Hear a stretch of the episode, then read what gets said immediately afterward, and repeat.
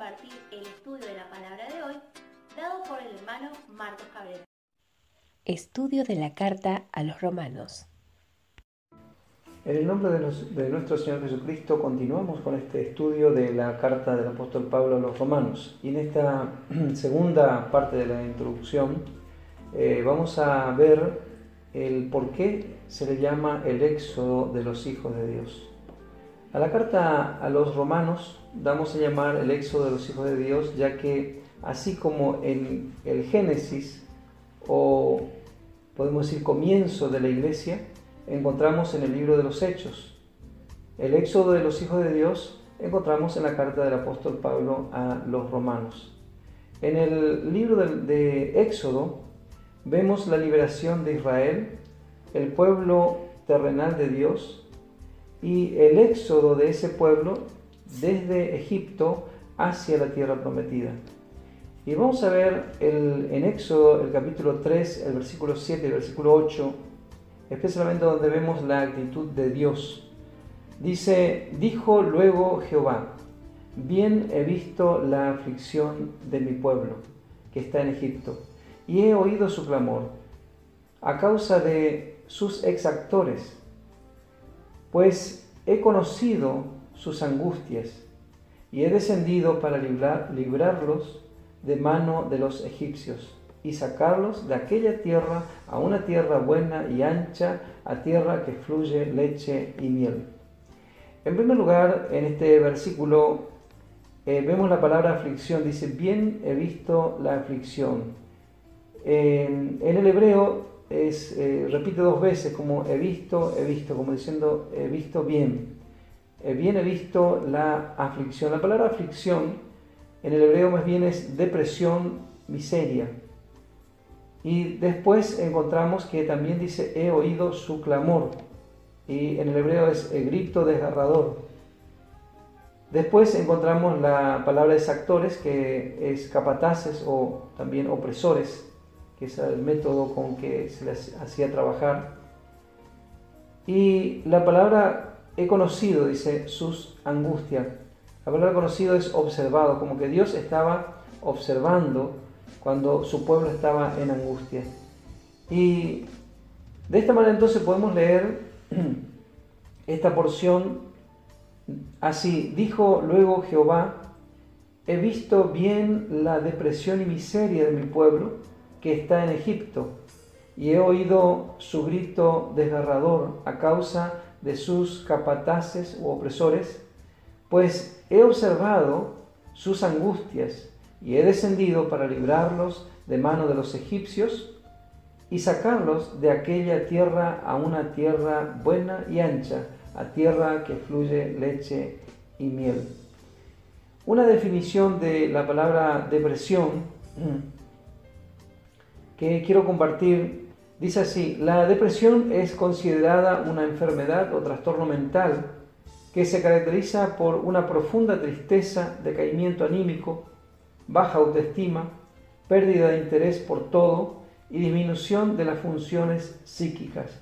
Esta enfermedad describe la condición de Israel en, en Egipto, pero también la condición del pueblo de Dios en este mundo entre los mundanos experimentando opresión y angustia.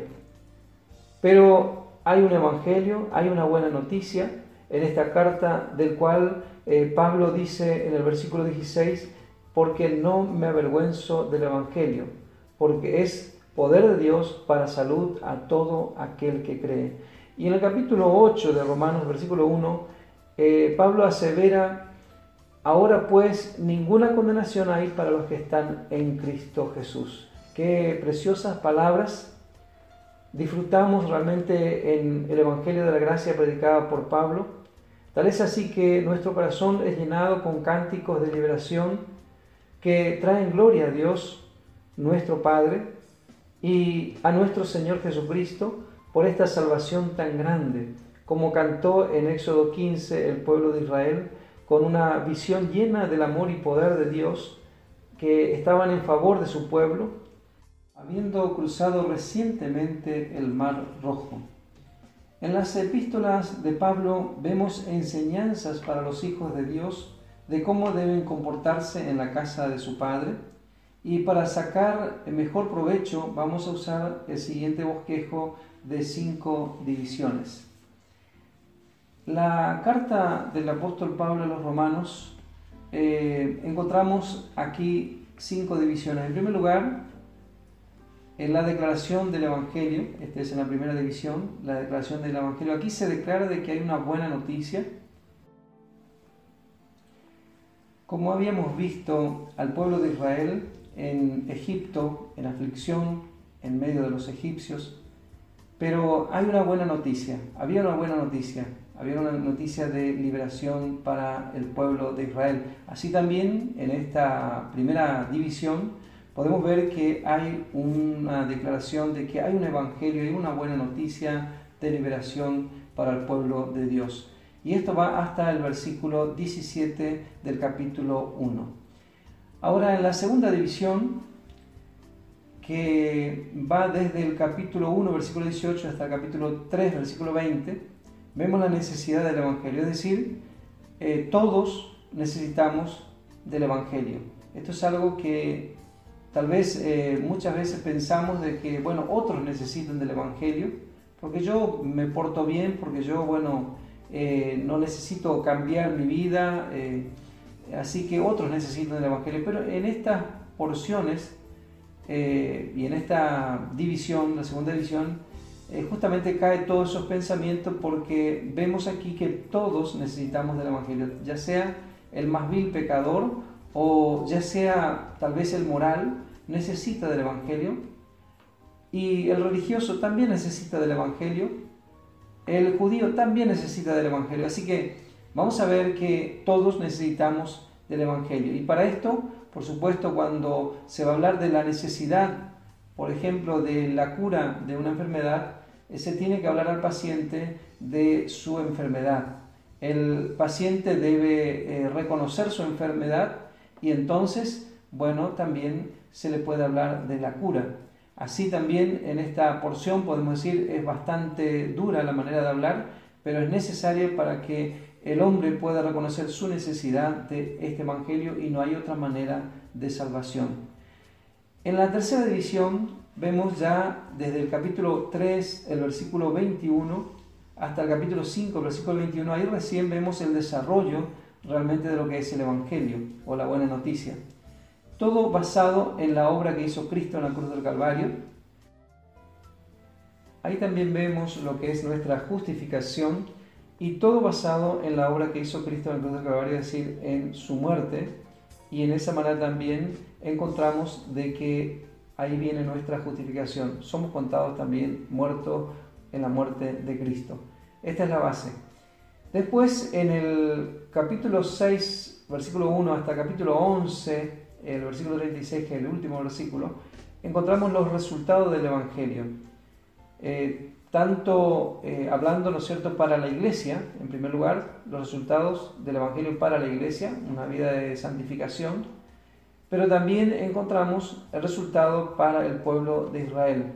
Hay un trato pasado de Dios con Israel, un trato en el presente, se aclara muy bien, y también un trato de Dios para con Israel en el futuro, todo como resultado de este Evangelio. Y por último encontramos el lado práctico, como siempre vemos en la carta de Pablo, por último es el lado práctico. Eh, todo esto es para que nosotros podamos también ver en nuestra vida práctica eh, operando poderosamente este Evangelio, como había dicho al comienzo, es poder de Dios para salud para salvación a todo aquel que cree, hablando de una vida práctica eh, vivida así por este Evangelio que es el poder de Dios, que Dios quiere que se manifieste en nuestras vidas. Así, el lado práctico del Evangelio encontramos entonces en el capítulo 12, versículo 1, hasta el último capítulo. En la primera parte que donde encontramos que es la declaración del Evangelio, es lo que vamos a ver en primer lugar. Notamos que el tema en Romanos es justamente el Evangelio de Dios, eh, nombrado en distintas maneras en sus eh, escritos. A veces él dice mi Evangelio, él no predicaba otro Evangelio, sino el que le había revelado el Señor Jesucristo, y por eso también él dice el Evangelio de Cristo, él dice también nuestro Evangelio, hablando eh, de los asociados, los que están asociados con él, no predicaban distintos evangelios, sino el mismo Evangelio. Y así entonces él dice nuestro Evangelio porque él se había apropiado y de este Evangelio eh, en forma práctica y no tenía otro Evangelio para predicar. Comenzamos entonces con el versículo 1 del capítulo 1, donde dice Pablo, siervo de Jesucristo, llamado a ser apóstol, apartado para el Evangelio de Dios. Estamos leyendo la versión Reina Valera, que es bastante buena, pero a su vez vamos a hacer mención de las partes que tal vez no están muy bien, y recordando que es una traducción, ya que el Nuevo Testamento fue escrito en griego, y así entonces en esta traducción, que es bastante fidedigna, eh, con todo vamos a mirar eh, a la luz de lo que es, eh, lo que es el griego. En, en, primer lugar, dice Pablo, comienza con el nombre del apóstol Pablo, el apóstol a la iglesia, y es realmente para dar la debida importancia a un escrito, nosotros debemos saber quién es el autor. Por eso comienza diciendo que él es el autor. Pablo es el apóstol a la iglesia, él realmente es el apóstol principal de la iglesia, así como habían 12 apóstoles eh, del Cordero que eran para el Evangelio del Reino, eh, que eran los apóstoles principales, también habían otros, eran otros 70, pero los principales eran los 12. Ahora, hablando de apóstol a la iglesia, el principal es el apóstol Pablo, y después, bueno, habían otros, siete u ocho más, que eh, eran apóstoles también, pero eh, podemos decir ya no en la misma, el mismo nivel que eh, de autoridad del apóstol Pablo, ya que él tiene la autoridad y hasta el día de hoy podemos decir así, esa autoridad sigue en sus escritos para corregir cualquier error dentro de la iglesia y así también hablar de lo que es todo lo que confiere a la iglesia. Ahora, el versículo 1 dice, Pablo, siervo de Jesucristo. Él se presenta aquí como siervo, o la, palabra en sí es esclavo, esclavo de Jesucristo. Un esclavo no está pensando en qué quiere hacer, sino lo que su Señor quiere que haga. Y esa es la manera como él le conoció a Jesús y como él se entregó desde un primer momento. Él dijo, ¿qué quieres que haga, Señor? Ahora dice, esclavo de Jesucristo o Jesús ungido. Y dice, llamado a ser apóstol, dice esta versión, la palabra hacer no está en el griego, así que podemos leer llamado apóstol o un apóstol por llamamiento. Y en esta manera dice apartado o separado para el Evangelio de Dios. No se dice así de otros apóstoles. Si bien se dice que son apóstoles, son llamados también, pero no se ve como apartado para el Evangelio de Dios, es decir, eh, totalmente consagrado para esto.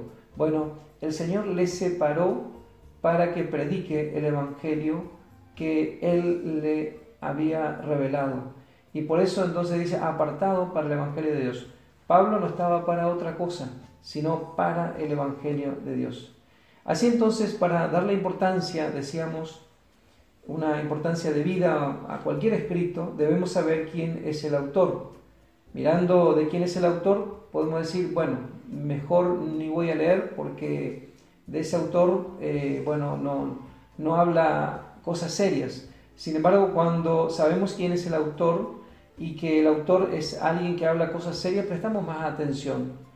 Y mucho más cuando pensamos, ¿no es cierto?, en estos escritos que son los escritos del apóstol Pablo, porque es el apóstol a la iglesia, puesto por Dios, puesto por nuestro Señor Jesucristo. Así entonces, eh, debidamente para que pueda aclararnos a nosotros lo que tenga que ser aclarado, ¿no es cierto?, para este tiempo de la iglesia. Por el versículo 1 podemos ver claramente que es Pablo el autor de esta carta y por la manera de presentarse vemos la importancia de sus escritos para la iglesia, el pueblo celestial de Dios. Entonces, en primer lugar, siervo de Jesucristo, siervo o esclavo, después llamado apóstol o apóstol por llamamiento y vamos a ver que él se presenta a las distintas iglesias. En algún momento sí como un, apóstol y después se presenta como apóstol. Y todo tiene eh, su porqué. Y después eh, vemos entonces que esta, este, esta separación, podemos decir así, o cómo Pablo fue apartado, separado para el Evangelio de Dios. A él se le reveló el Evangelio de Dios a través de Jesucristo, directamente de nuestro Señor Jesucristo.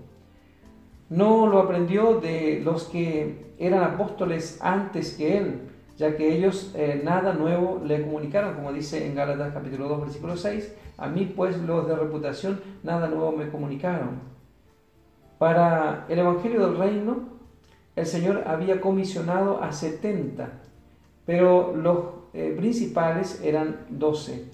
Así entonces también para la iglesia están registrados otros apóstoles, pero el apóstol principal comisionado por el Señor fue el apóstol Pablo. Así es que sus escritos tienen una autoridad singular para la iglesia y jamás seríamos capaces de enfatizar desmedidamente este hecho, ya que nuestra tendencia es justamente lo contrario, a menos que por el Espíritu Santo veamos la utilidad de su ministerio. El Evangelio de Dios es mencionado en las cartas de Pablo en distintas maneras, pero esto ya lo vamos a dejar para una eh, próxima lección. Que Señor bendiga ricamente a cada uno. Hola, te saludamos de la Iglesia El Evangelio de la Gloria. Nos encontramos en Posadas Misiones, República Argentina.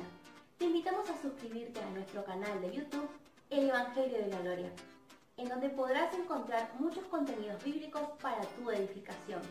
No te olvides de activar la campanita de notificaciones para recibir todas las novedades de nuestro canal.